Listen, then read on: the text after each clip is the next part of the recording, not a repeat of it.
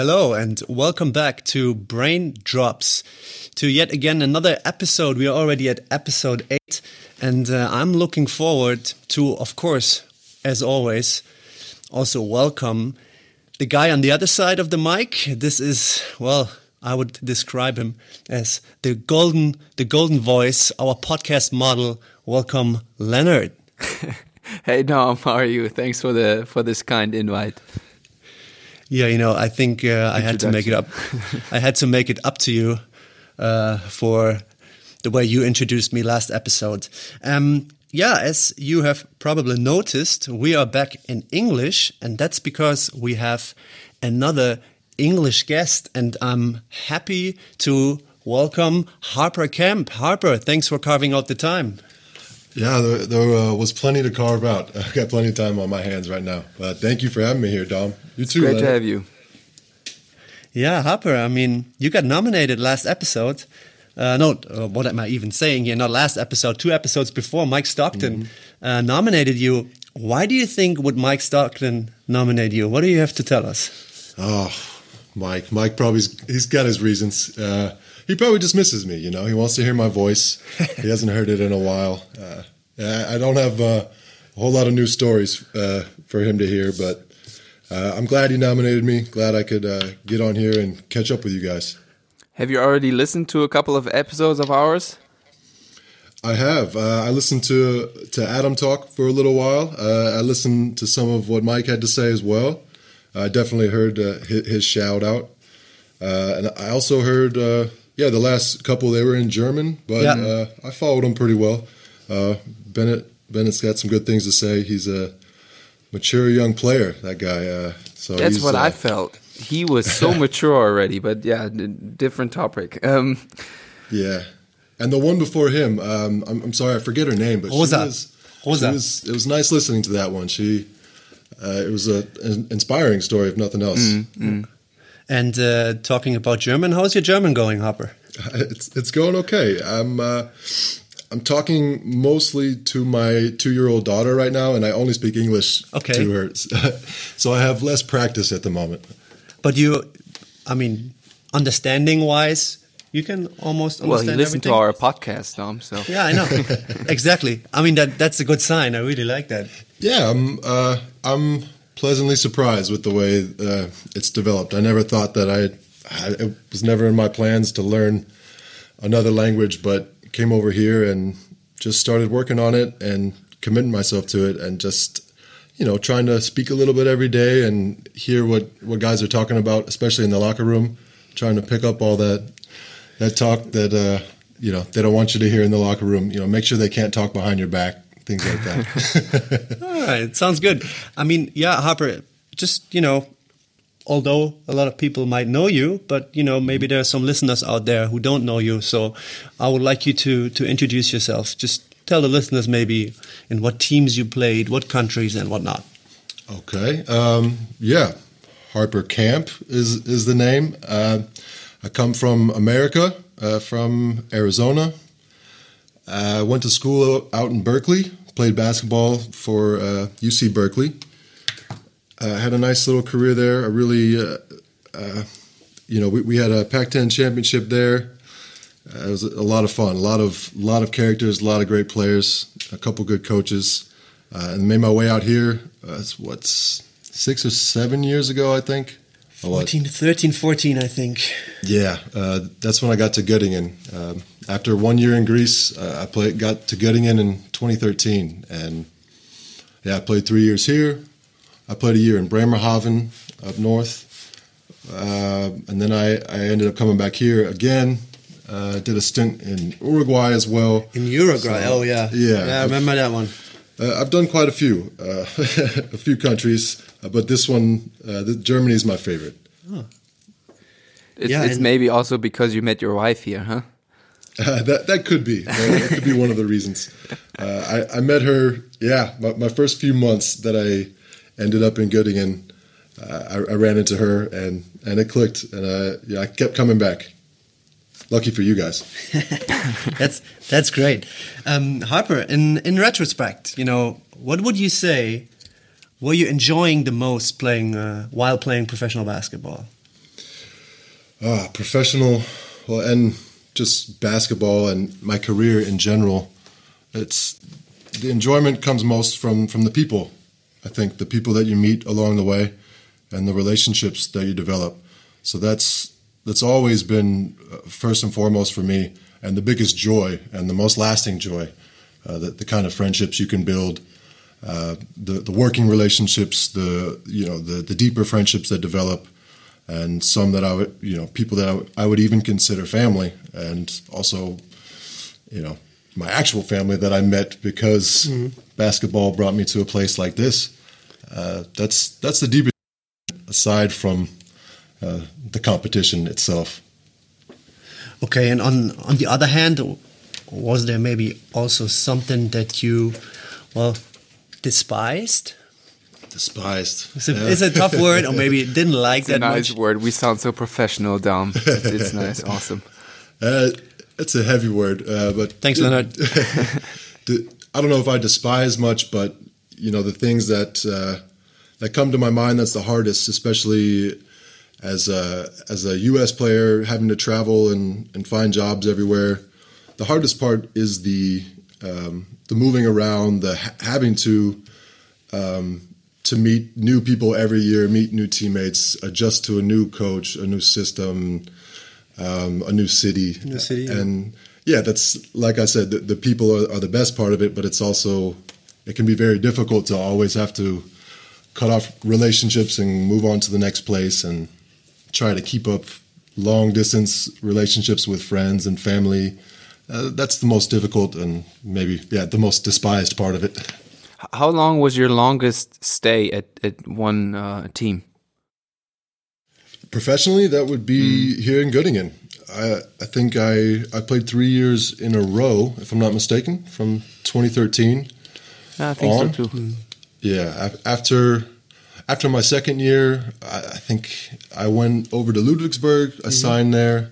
Um, things didn't work out, and I, I, left there pretty early, and made my way back to Göttingen. Yeah, and had another really fun year here. Um, we were towards the bottom of the league that year, but it was uh, it was a fun team. We had guys like like Mathis. Mathis was, was still playing with us. Mathis Mönninghoff. Yep. Yeah, we had a, a lot of characters, but uh, yeah, three years. That, that would be here in Göttingen. That's and my longest stint. What did that do to your game? Um, and I'm talking now also, like you said, all the relationships you build, uh, especially with players and coaches. Did that help you at all? Like staying at the at the same team in the same city for uh, for a longer while to like focus more on your game because you knew all the rest and you didn't have to adapt?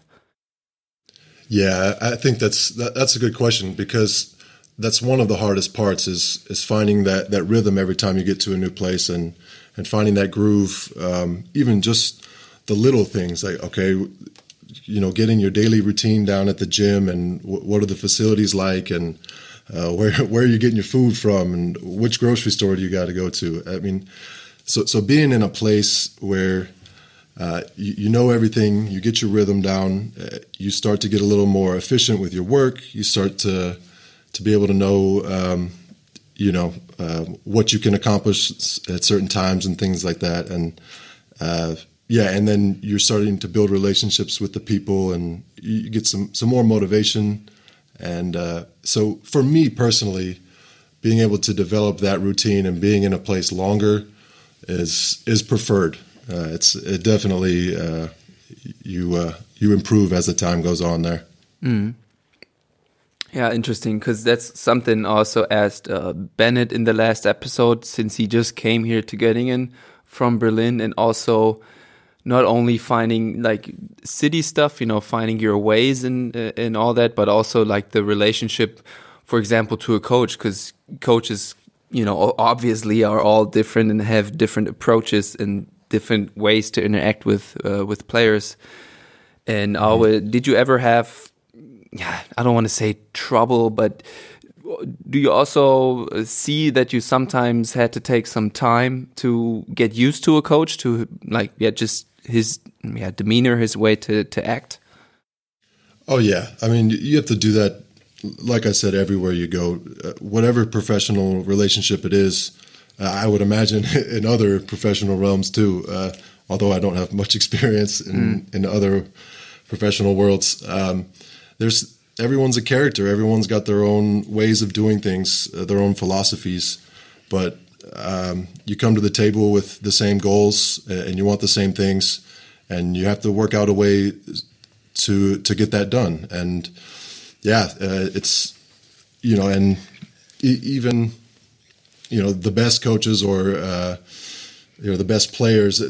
You know, sometimes they have crazy attitudes or um, they're a special character. Uh, you can think of any number of player or coaches that uh, takes some getting used to, and I'm sure I'm that kind of guy too. I, am not the right cup of tea for everybody, but mm. we over the years you you learn to work with everyone you're working with, and um, like I said, accomplishing goals together. That's the the main thing. Did it get easier for you towards the the or throughout your career towards the end, or did it like was it always basically the same? Yeah, I, I think you learn uh, w- when you're young. It's it's really hard to accept uh, new roles so quickly. It's it's really hard to to be thrown into a new situation and work your way up, maybe from the bottom, um, or even just being thrown in, um, you know, at the in a leadership role. That that can be difficult too. When when you don't know anybody there, mm. uh, when when they don't know you, it's really hard to just to jump into that and uh, it gets easier. You learn the tricks, how to deal with people. You learn um, how to neutralize um, heavy situations when, when things get hot in a locker room, or you know, when it, even during a game, you learn everyone's personalities and just some general ways to deal with those things that that work better than uh, you know than overreacting. Uh, and yeah, you, you get you get mature. Okay. Yeah, Dom, that um, you you can go ahead and uh, ask some. I know I call it uh, performance or uh, weight room questions. well, it's not that I'm sitting here and waiting for that. No, it is. Yeah, it is like that. That I'm sitting here and waiting exactly for these kind of topics because you know, Harper. Uh, in general, if I ask you what the weight room meant meant to you during your career, I mean, I know what you always did back then when we worked together. You were always really motivated. You correct me if I'm wrong, but I think you you you liked uh, to get a like a big lift in, maybe some also some heavy deadlifts, some heavy mm -hmm. squats. Uh, but just tell the listeners a little bit how you approached the the weight room during your during your career, and also, you know, that's how I always see things while we are in season. Yeah, um, yeah. You asked what it meant to me, and right away I just think it was kind of like a sanctuary for me early on. um, I, I, really loved to get in the weight room early on, and uh, not only to make myself feel good and to feel stronger and t- to make improvements there, in order to help me on the court. Um, but you know, just um, you know, it relieves a lot of stress getting in there, and it's it's also just something I've always had a passion for. Trying, it's you know, it's a nice puzzle trying to figure out your body and figure out what stuff works in the weight room and what doesn't and uh, yeah, throughout my career, it's always been important, especially because I had uh, injuries early on, and it was it was a requirement. I, I had to be in the weight room mm-hmm. doing some things to uh, to yeah to get me back on the court after some injuries and to to maintain my strength and things like that, and to give me that that leg up out on the court. It's it's always been absolutely necessary for me. And like you said, I, I've always been you know, maybe a little little too aggressive in there sometimes mm-hmm. uh, to a fault, and that's definitely something that uh, I wish I knew early on uh, a little better how to go about those things. Okay. If I had a domceps in my life a little earlier, uh, uh-huh. I'd have been playing longer. yeah, that eh, that would have been my next question. You know, uh, if there was ever a change of you approaching like uh, styles of training you know if there was mm -hmm. maybe maybe towards the end of the, the career you maybe put more attention to you know i just call it whatever mobility yeah, yeah. or whatever more stretching. Or you know was there ever a change? Yeah certainly. Uh, you know and it wasn't just black and white you know going from one to the other. It's it's one of those things where i always went up and down and trying a lot of different new things. But i can definitely remember a time in college uh, after my, my, my first knee injury mm-hmm. and surgery that I had, I really changed the way I was training.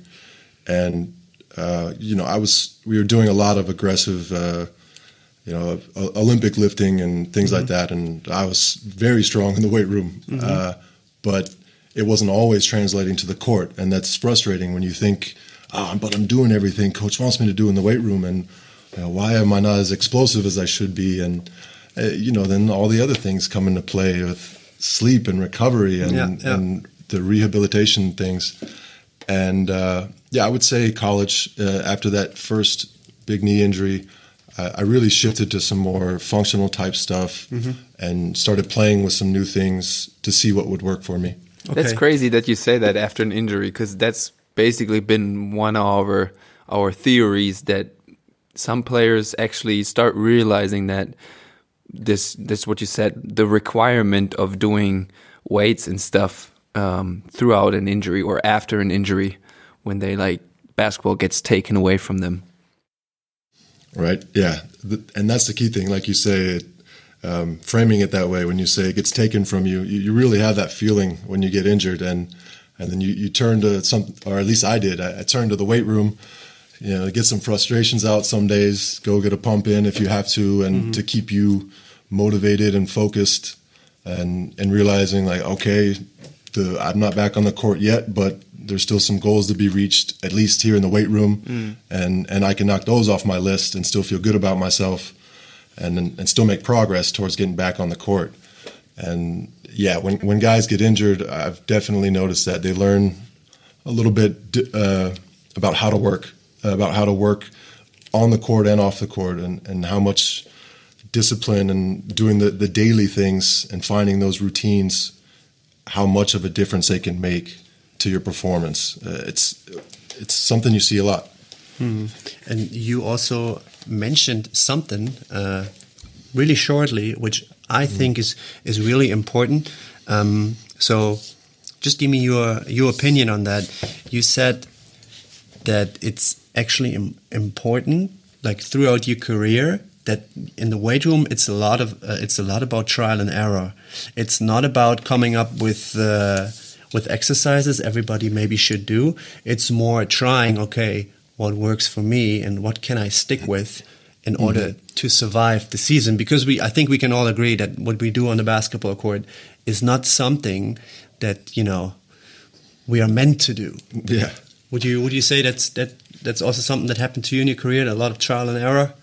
Absolutely. Um, I think that's one of the keys, and it's one of the joys of of ba- sport, of basketball, um, of of most things that I've done uh, is I, I, call it tinkering. I don't know. That's a new okay. new English word for you. I don't know. Mm-hmm. You know that one, Lenny? Yeah, I have no clue, but anything okay. new is, is good for this podcast. We're exclusive. Yeah. So tinkering. I mean, think of like a mechanic. You know, um, trying to figure out a car, and you just you got to move parts around. You got to figure out how it's built, and you got to you, you got to keep going at it every day. And sometimes it doesn't work, and you got to go back to the drawing boards, but you're in there moving little parts around, the big parts, all of it. You're trying to figure out um, what's going to get the most out of that engine, and um, yeah, you, you you're in there tinkering. Uh, you're yeah, yeah. you're you're doing those, uh, making those adjustments, and it's that's also the the fun part about it. It's it's a an exercise for your your brain and, and your will as well. It uh, it tests you. Yeah, and it's really uh, really interesting that you say that, and that is something I actually consider really important in doing my job that I just, mm-hmm. you know, I think you you could also call it individualization that you know I actually want to find out for for every player we have out there I want to find out what works for him and if we if we found it I want players to to stick to it you know mm-hmm. um, so basically Dom you're, you're a, a mechanic huh Leonard, it's pretty smart, pretty smart. Yeah. From now on, I call myself the mechanic. Yeah, add that to the resume. That's a good one, Leonard. Um, Harper, you also um, touched on it. Uh, recovery, huge mm. topic.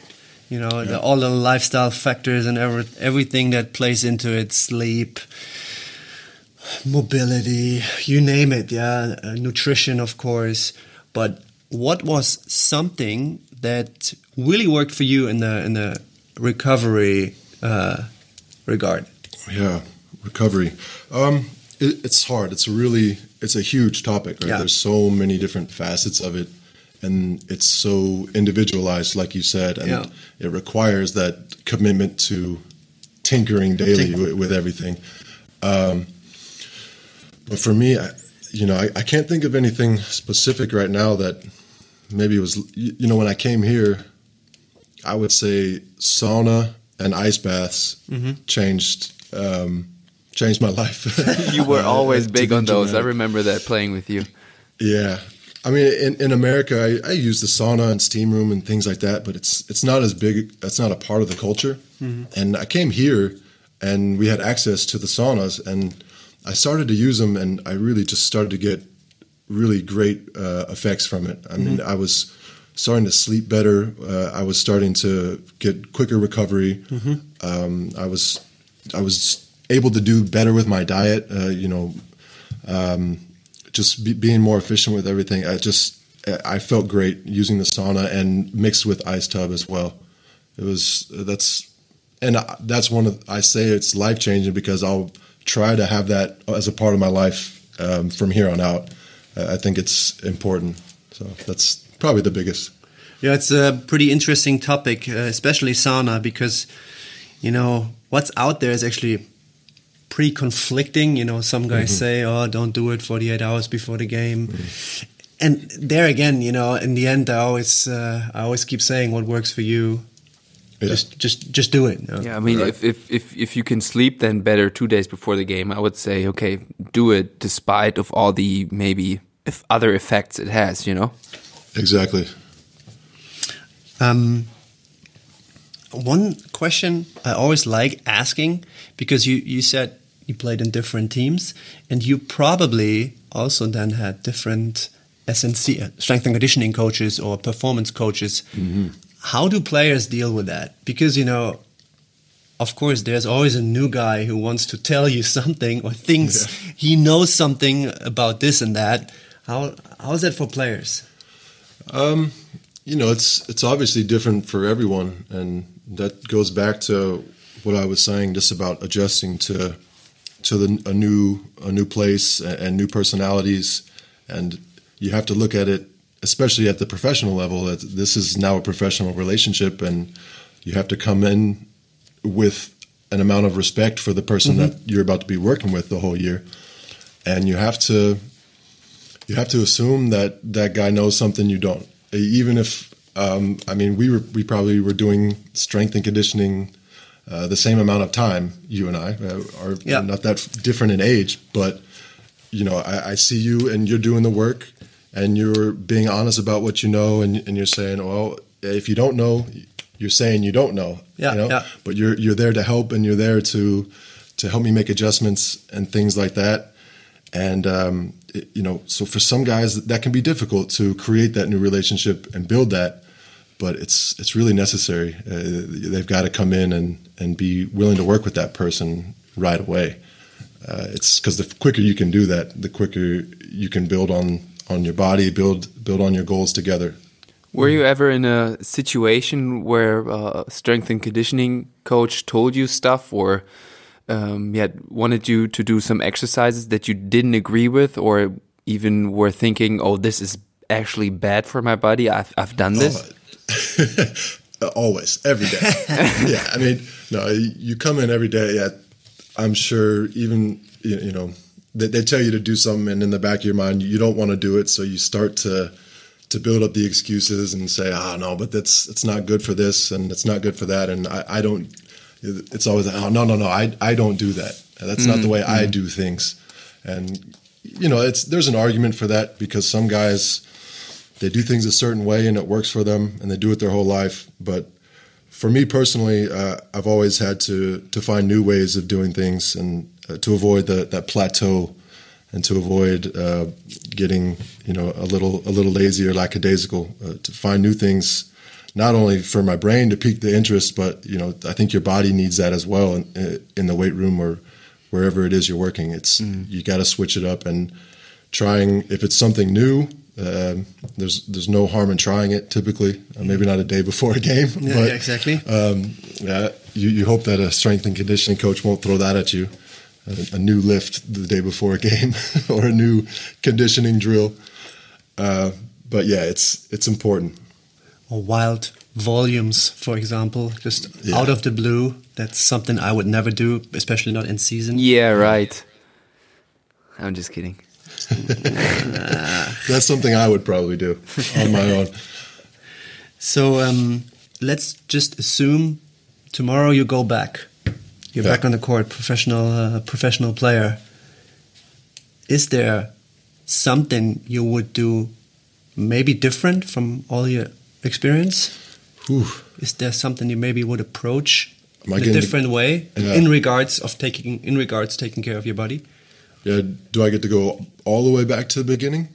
All the way. oh, that's oh, well, all the way. That's well, a good I, one. I say that because that's probably the one one biggest regret I have is uh, when I was just a freshman in high school. Um, I had an unrelated, like it was unrelated, but I had an injury just below my knee.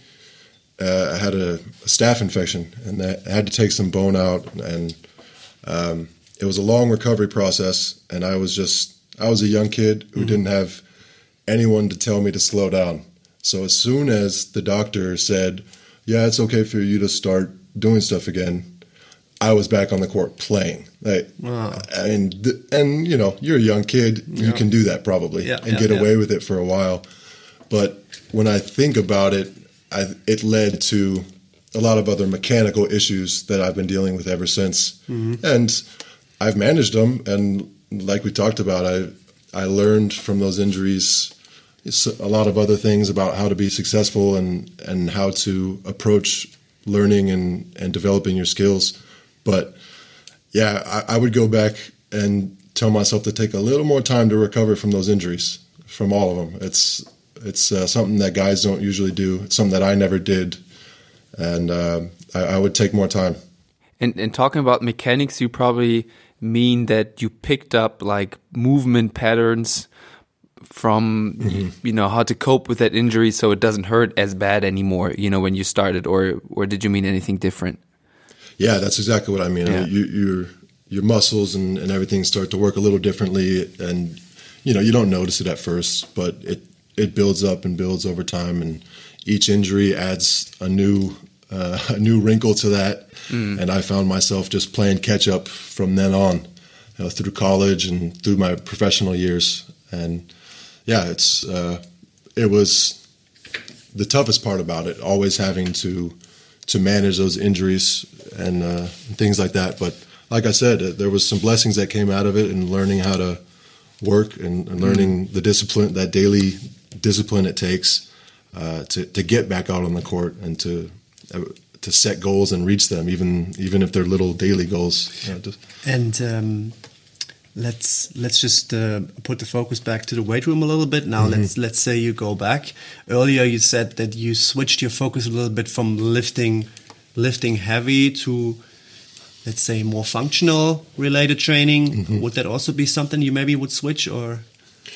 Yeah, I might have done that earlier. earlier? Um, mm-hmm. You know, I, I, probably would have kept the you know the heavy lifting and, and things like that, but just done it uh, with a, a, a little smarter. I, I, mean, there's, like I said, I, I, just was always, I never let myself recover. I was always wanting to get back in there the next day, mm. even healthy or injured. It was, I just never had enough patience with myself. Mm. Uh, I, st- I, still don't most days.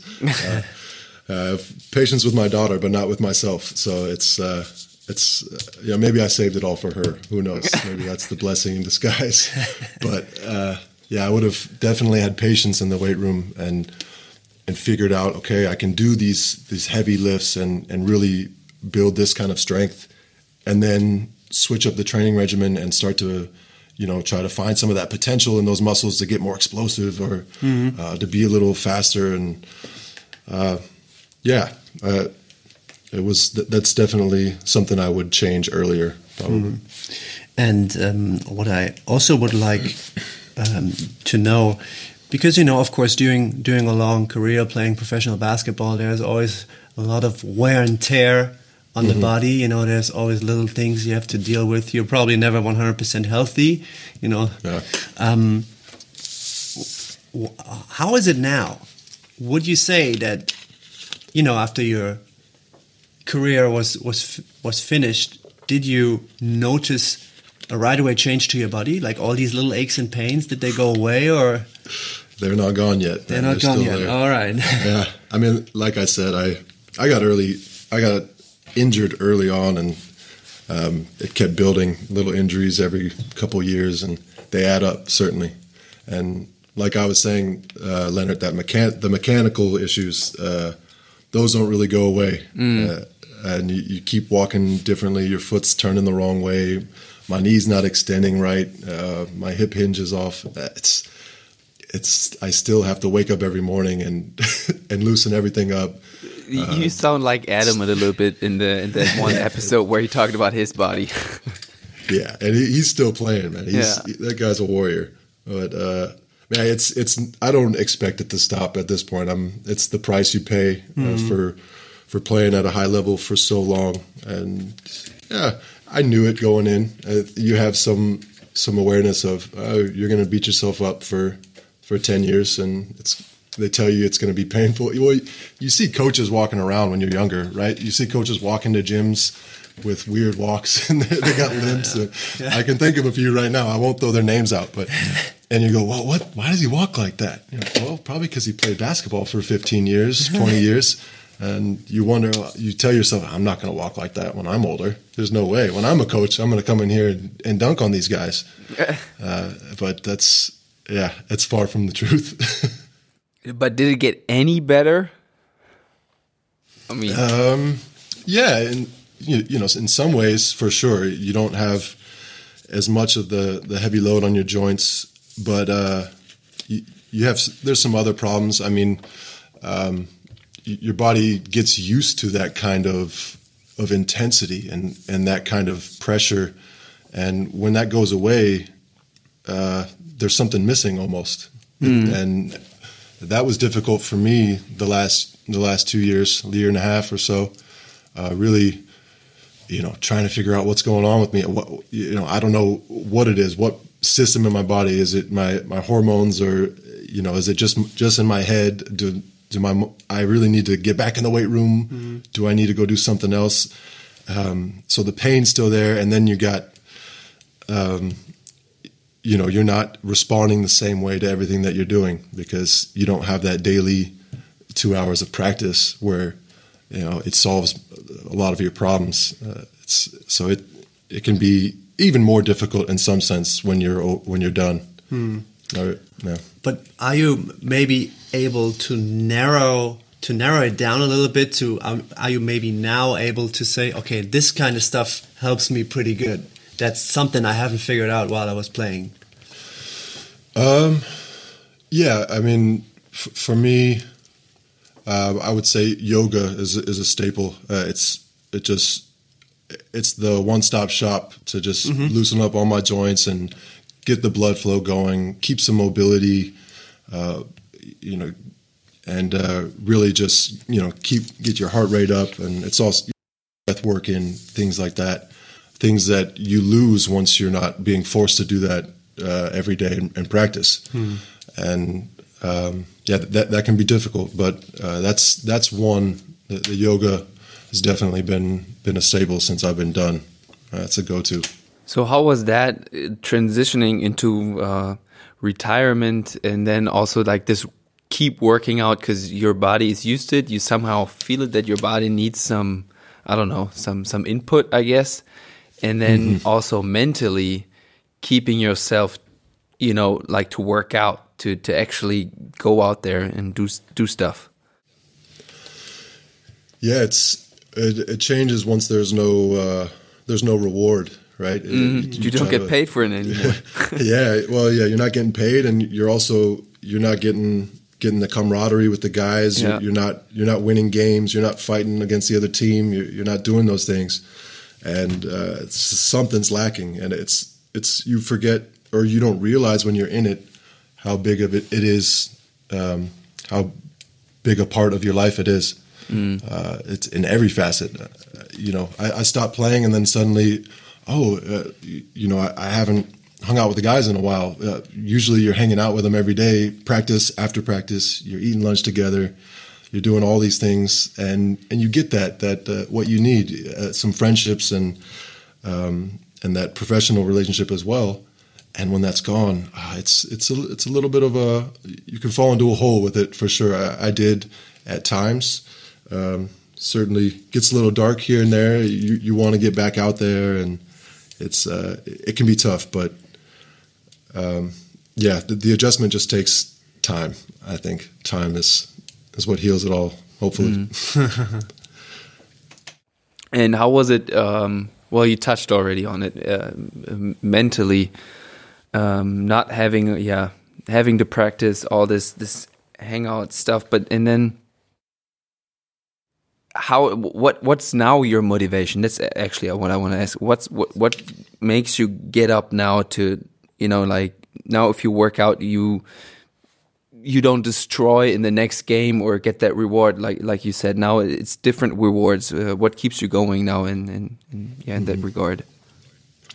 Well as far as i mean waking up um, and getting after it i mean I got a baby girl that is is ready to go at six in the morning. So, um, you know, I, have got to get I've got to get a little bit of sleep the night before, and I've got to take care of myself a little so that I can be there for her. Mm-hmm. But as far as uh, that, the workouts themselves, um, I actually, you know, find myself motivated a lot to work out.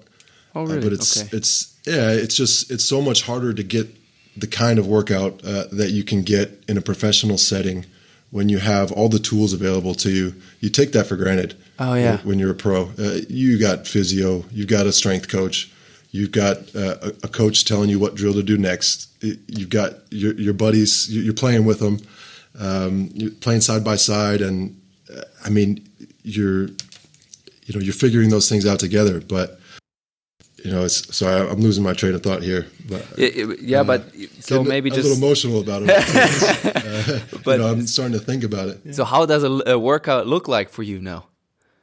You said yeah, yoga so already. I, I I do way too much, and then I'm done for two or three days. It's pretty much the, the way it works. Yeah, so I'll what happened, like I said, you know, I, get that feeling like I got to do something. Uh, I, my body needs something, and I start to work out, and uh, you know, I started to get warmed up, and then you start to feel good again. Once the once yeah, the blood's yeah, flowing, yeah, you're like, oh, my back doesn't hurt, my ankle's fine, my knee's good, mm-hmm. and then and then I do too much. I, I, I start jumping around, you know, jumping too many steps at a time, and it's just.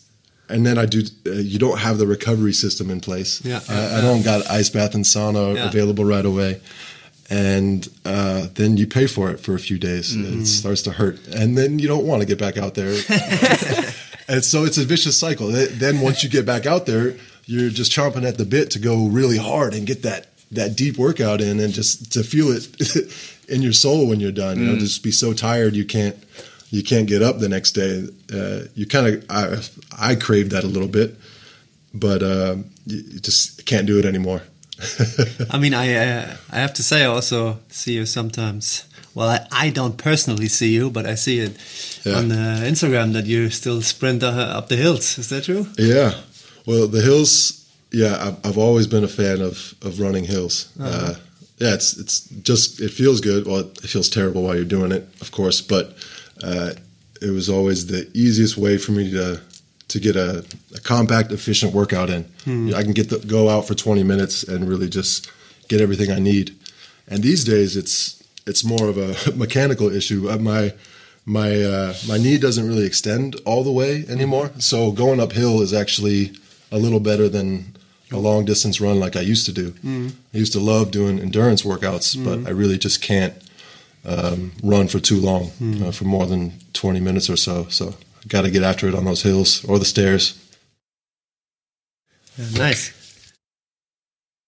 Um, yeah, and then now you started coaching, and uh, so yeah. now you're on the on the sideline, switching switching roles. And um, do you also have that feeling sometimes that you described with working out that you also still want to get out there when you see your players, you know, practicing playing?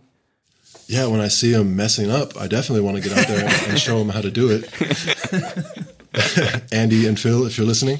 Um, but no, I mean, yeah, I definitely still get that. It's maybe not while I'm coaching and in the moment, but uh, I, I, would say definitely while I'm watching film and things like that. I just because mm. I remember the times watching myself on film to try and uh, to try and you know see what to improve my game and things like that. The hours and hours you spend throughout the years, and then now I'm doing it as a coach to help those other guys, and uh, yeah, you get that feeling like oh, I wish wish I was back out there, and yeah, I I definitely get get that feeling. It comes up every now and then. Maybe take us through after retirement. You, I guess, you started thinking of what do I want to do now after basketball, and you came up with coaching. That was the option right away, or did it take you a while and you're still not confident if it's actually coaching or something else? Uh, talk a little bit about that.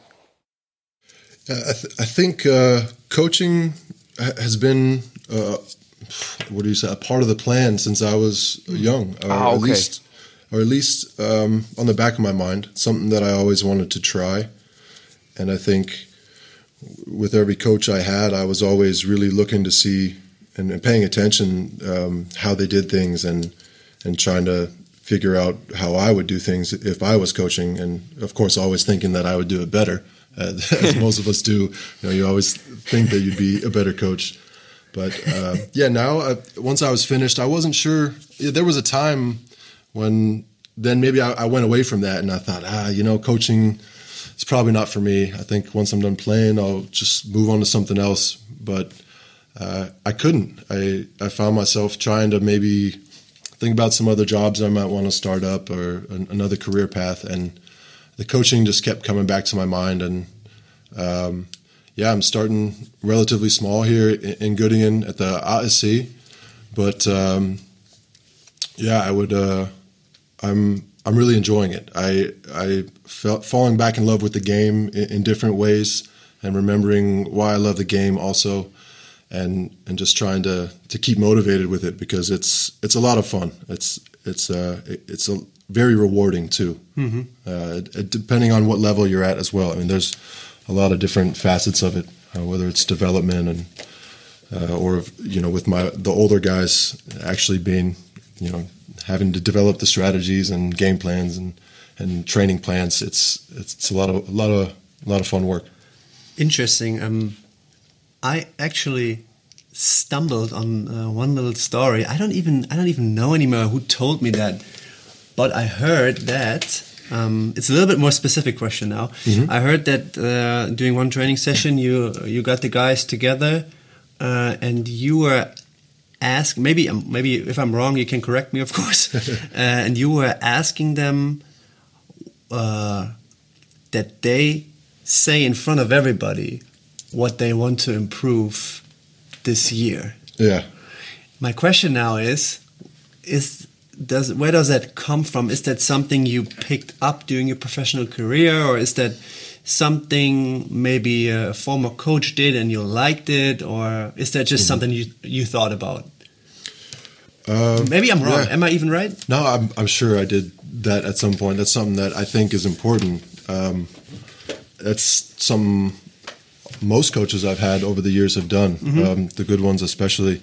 Um, to uh, it's you know you you make a player think of uh, of what they want to get done, and and you make them say it out loud mm-hmm. and, and, say it to the team or or to the coach at the very least, and and maybe even write it down. Uh, there's different a lot of different ways you can do it, mm-hmm. but it's it's putting that commitment out there for themselves, uh, and then we're all you know honest about what we want out of everything and um, then we all know what all our goals are whether they're the individual goals as well as the team goals.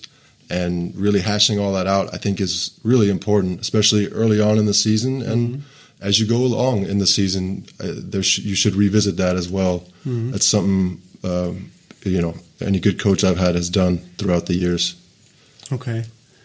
What are other things that you picked up from your coaches or maybe uh, didn't pick up on purpose because you didn't like it?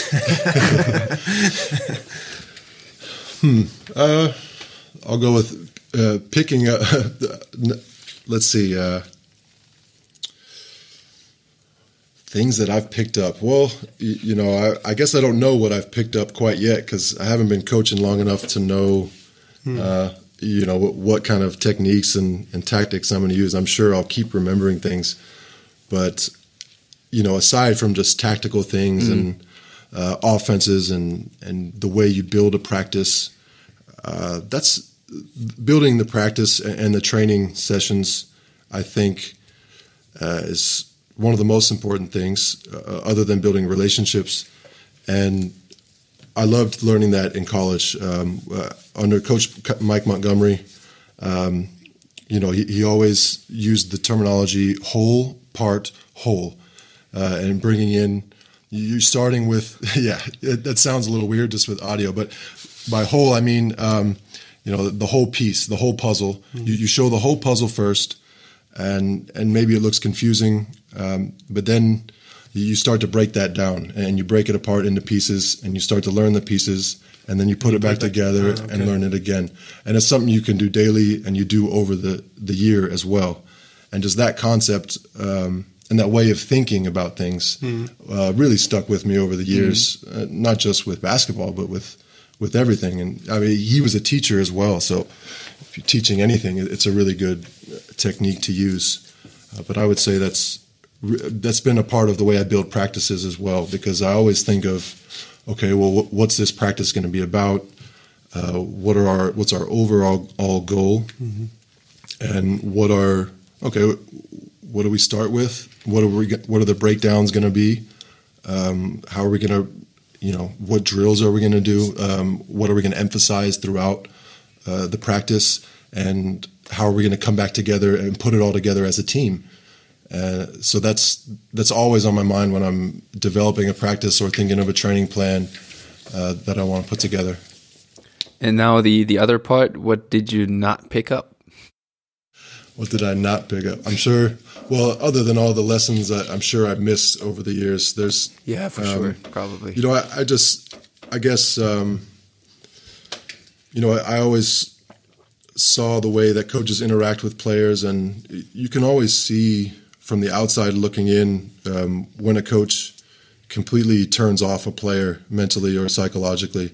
And it's something I never wanted to do. Uh, I always wanted to, to keep, um, or I don't want to do. Uh, I'm acting like I've been a coach for 20 years here, but um, I, I, don't want to to do that with players. I, I want to be able to keep the communication open, to keep it um, doesn't have to be friendly and and always uh, feel good, but it has to be uh, on a level where you you want the same things and you're trying to help each other, and uh, to, to be able to do that with players is important. And, and when you, you know, it, can happen in a lot of different ways, whether it's being too harsh with a guy or being too soft with a guy. That, mm. That's also a possibility. It's mm. just so being able to read your players and, and read the room and, and read the team, uh, I guess is I've always I haven't figured it out yet. I'm sure it's something you got to learn by experience, but I, that's one thing I see some coaches do wrong uh,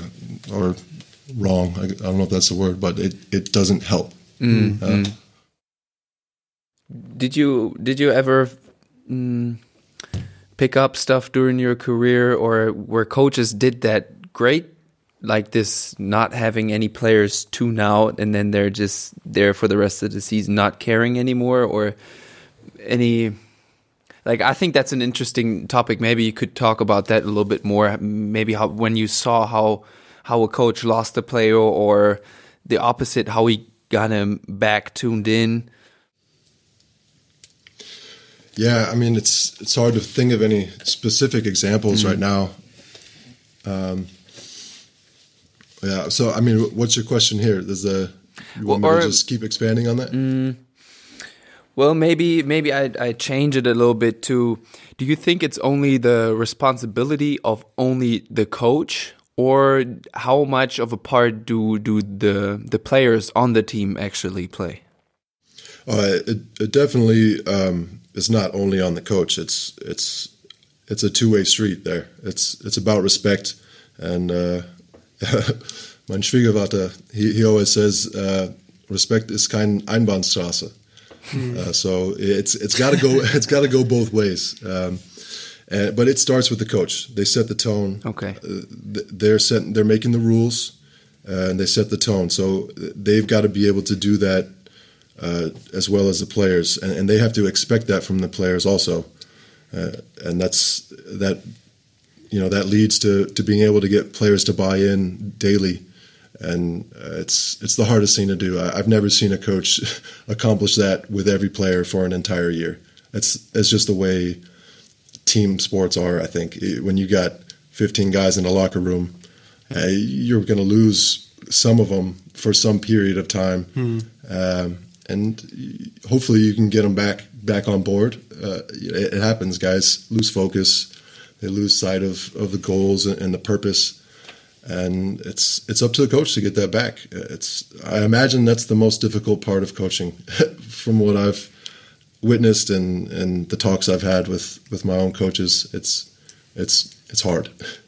Did you ever play with a with a player where he or had somebody lead the team that actually did that really great, like this this positive influence you can have as a as a player you know something that a coach can't really have since he's not on the court with him did you ever did any player that you played with stick out to you there uh, yeah for sure um, over the years i've had quite a few few players like that. Um, let's see who pops to mind right now is uh, a guy like theo robertson uh, back back at cal. A guy that uh, most of what he did was by example.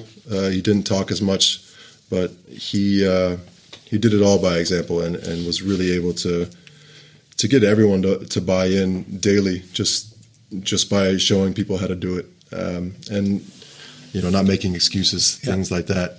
And I would say a guy that I, I saw do it definitely more verbally and with his energy and emotion was a guy like uh, Khalid Khalid El-Amin I mean he would walk into the room with the experience he had uh, you know I, I don't want to say you know i mean he was the the old guy in the room but he had he was he had the youngest energy somehow.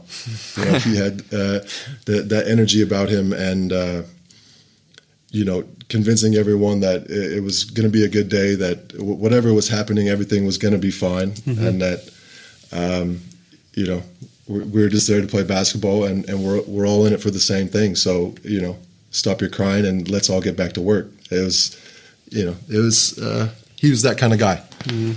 And apart from that, anything else you could tell the listeners about like playing together with Khalid El-Amin?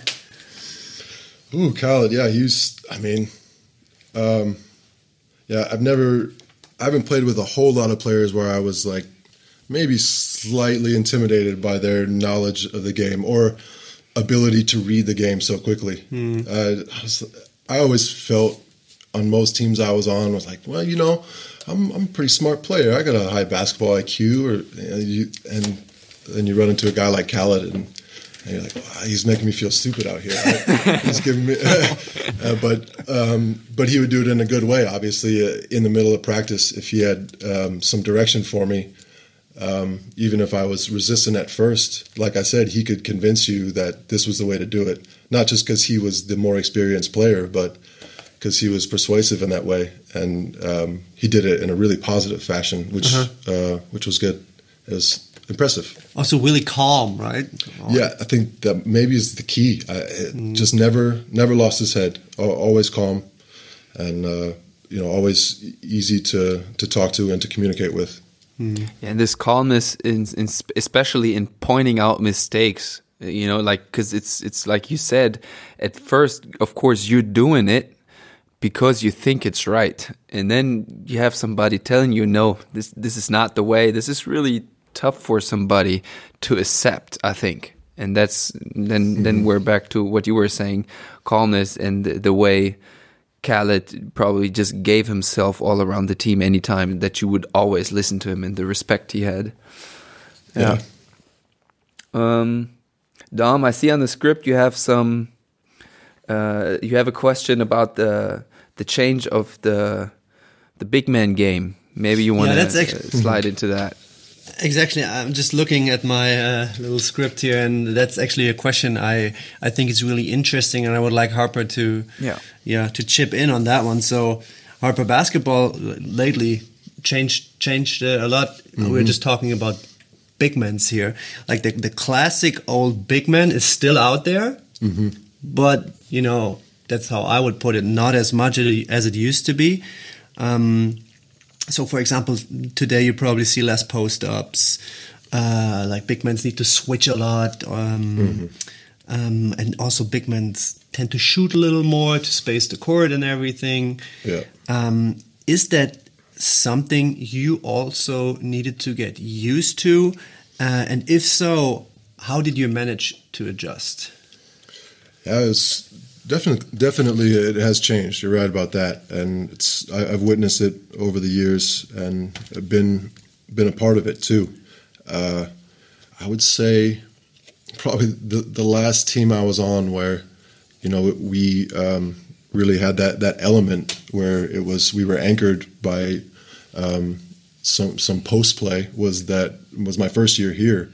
Um, obviously, our style wasn't focused directly on that, but uh, at that level, I, I, was able to be very successful in that classic big man role, mm-hmm. uh, as were a few other guys. I mean, even guys like, um, you know, Ruoff could do it, do everything on at every facet of the game, but he could also post guys up, and that was a big part of our, our repertoire. Yeah. Uh, but yeah, that's uh, it, it, went away after that, and I think uh, you have to adjust by by adding some skills. Uh, you have to recognize that there's a lot of ways to to contribute on the floor, and if you're not catching the ball with your back to the basket every time and making post moves, uh, you, you got to find somewhere else to to be effective. Mm-hmm. And yeah, that I think for me that came with just uh, watching a lot of film, um, obviously working on your ball handling, things like that, and trying to extend your range. Uh, it's just there, there's all kinds of things you can do depending on what kind of team you're on. Uh, but in general, you got to start with the skill at, at, a young age. I think guys yeah, yeah. and and guys are doing that now. You, you, see everyone's training to be a point guard. It's you know with the way they handle the ball and the way they're trying to get guys to read the floor. They're expecting all five guys to do it. Unless you're a seven footer or you're catching lobs all day, uh, you got to be able to do a little bit of everything. Do you think um, that helped you this change? Uh, yeah, uh, well, helped me personally. I, I, think I think I did a, a good enough job of adjusting and, and was able to to keep contributing. I, I think I, I, didn't rely on just being in that role, and that, especially because I was already an undersized big. So mm. I, I wouldn't say that I was even you know a true classic big man, uh, uh, especially as I got older, uh, and, and, then the opponents got bigger, stronger, faster. Uh, but uh, yeah, I think I did an okay job of that throughout my career, and it's it was it was difficult though.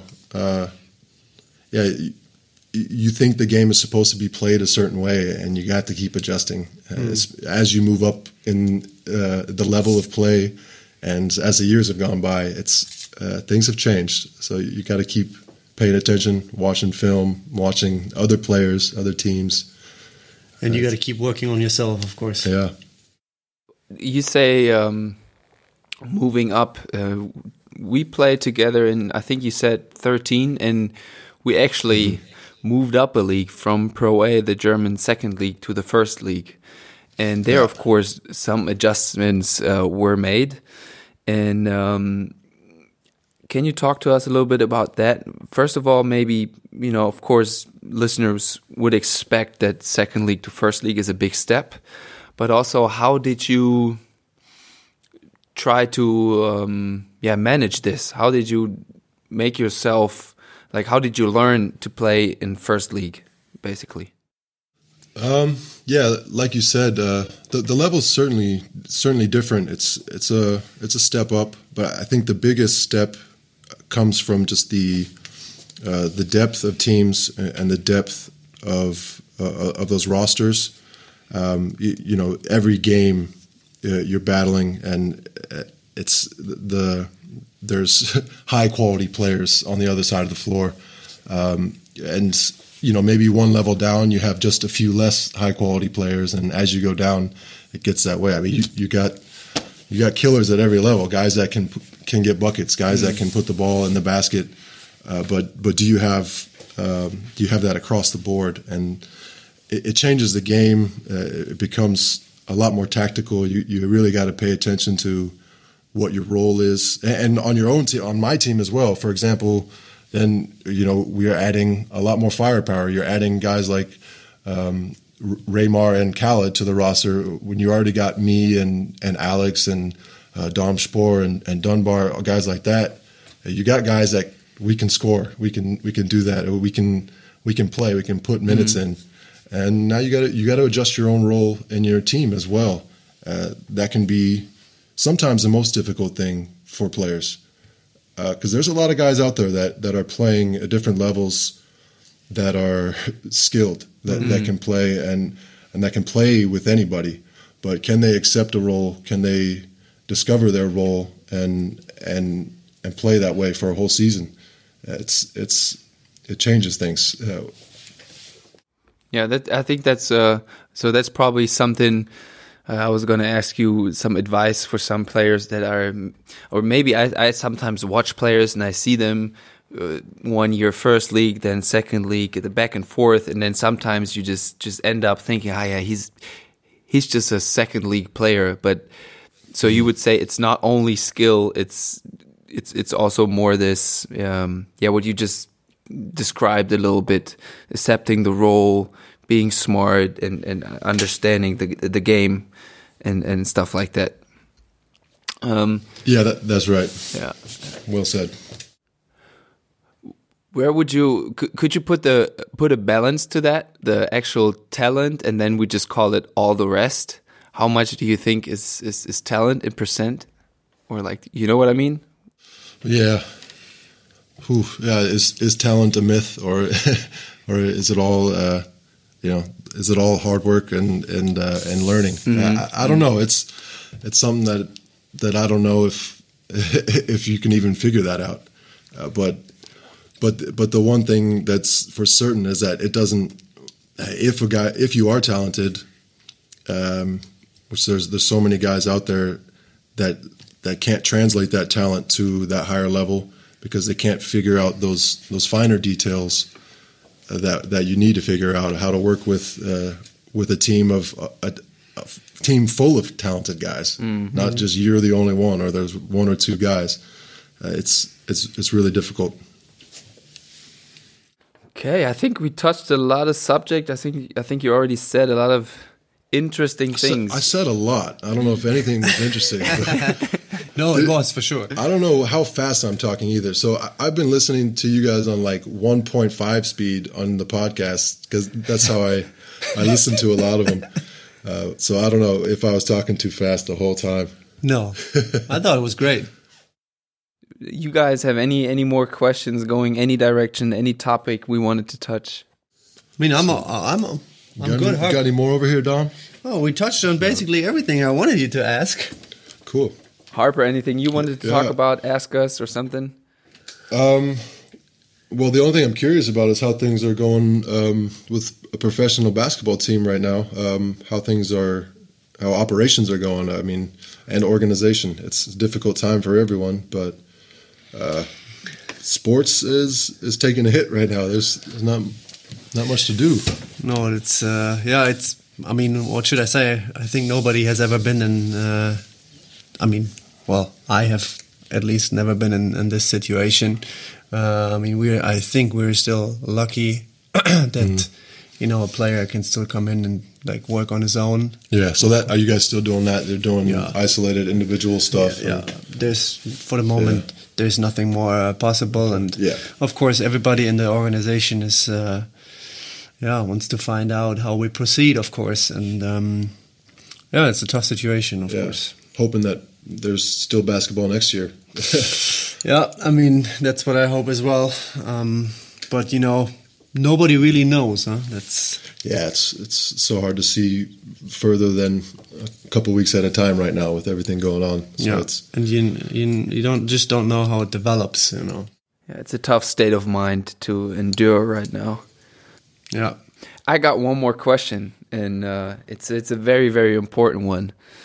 Um, Harp, who's your uh, nominee? Who do you nominate? Ooh, nominees. No, I'm uh, excited. Well, I, I mentioned Khalid. He's he's always he's going to be an interesting guy to talk to if you. Oh can, yeah, for sure. Can, uh, get him on. Maybe maybe you need to send him a message so he uh, so he he feels obligated to do this. uh, I, am not going to strong arm, arm him. Ah, you just you you send him. Every you try first. Uh, I don't know how much sway I, have got over him. But uh, yeah, he he would be in, certainly interesting to talk to and, and fun to listen to what he's been up to and mm. and what's going on with him. I'd be curious. Another guy, um, Dominic Spohr for sure. Oh yeah, he's great guy. Still, I can surely talk to him for you guys. He's another Dom. that can only be great. another Dom, an only slightly stronger Dom. Uh, yeah, probably. Yeah. yeah, that that sounds great. So you get us uh, a Dom on the show when uh, or we or try Dom DeMello, one another Dom. You oh, another Dom, Dominic Baenza DeMello. Oh, oh interesting. Oh, yes, great idea. Oh, damn, Harp, three nominees. This puts a three lot nominees. of pressure on us. Yeah, yeah. that's. Uh, I like all three of them though. Yep, me too. Same here. good. Well, good luck getting them on the show. and thanks for having me, guys. This was a lot of fun. My first podcast ever. I think cool. you did a great job. Thanks for coming out. yeah, thanks a lot. Thanks for for being here. Yeah, and to Appreciate the listeners again, uh, thanks thanks for listening. We hope you picked up some some brain drops from from Harp's talks from our question. Uh, I think it was a nice episode. Let us know what you think about it. If you have any questions, uh, uh send us a message on Instagram. And um, yes, see you soon.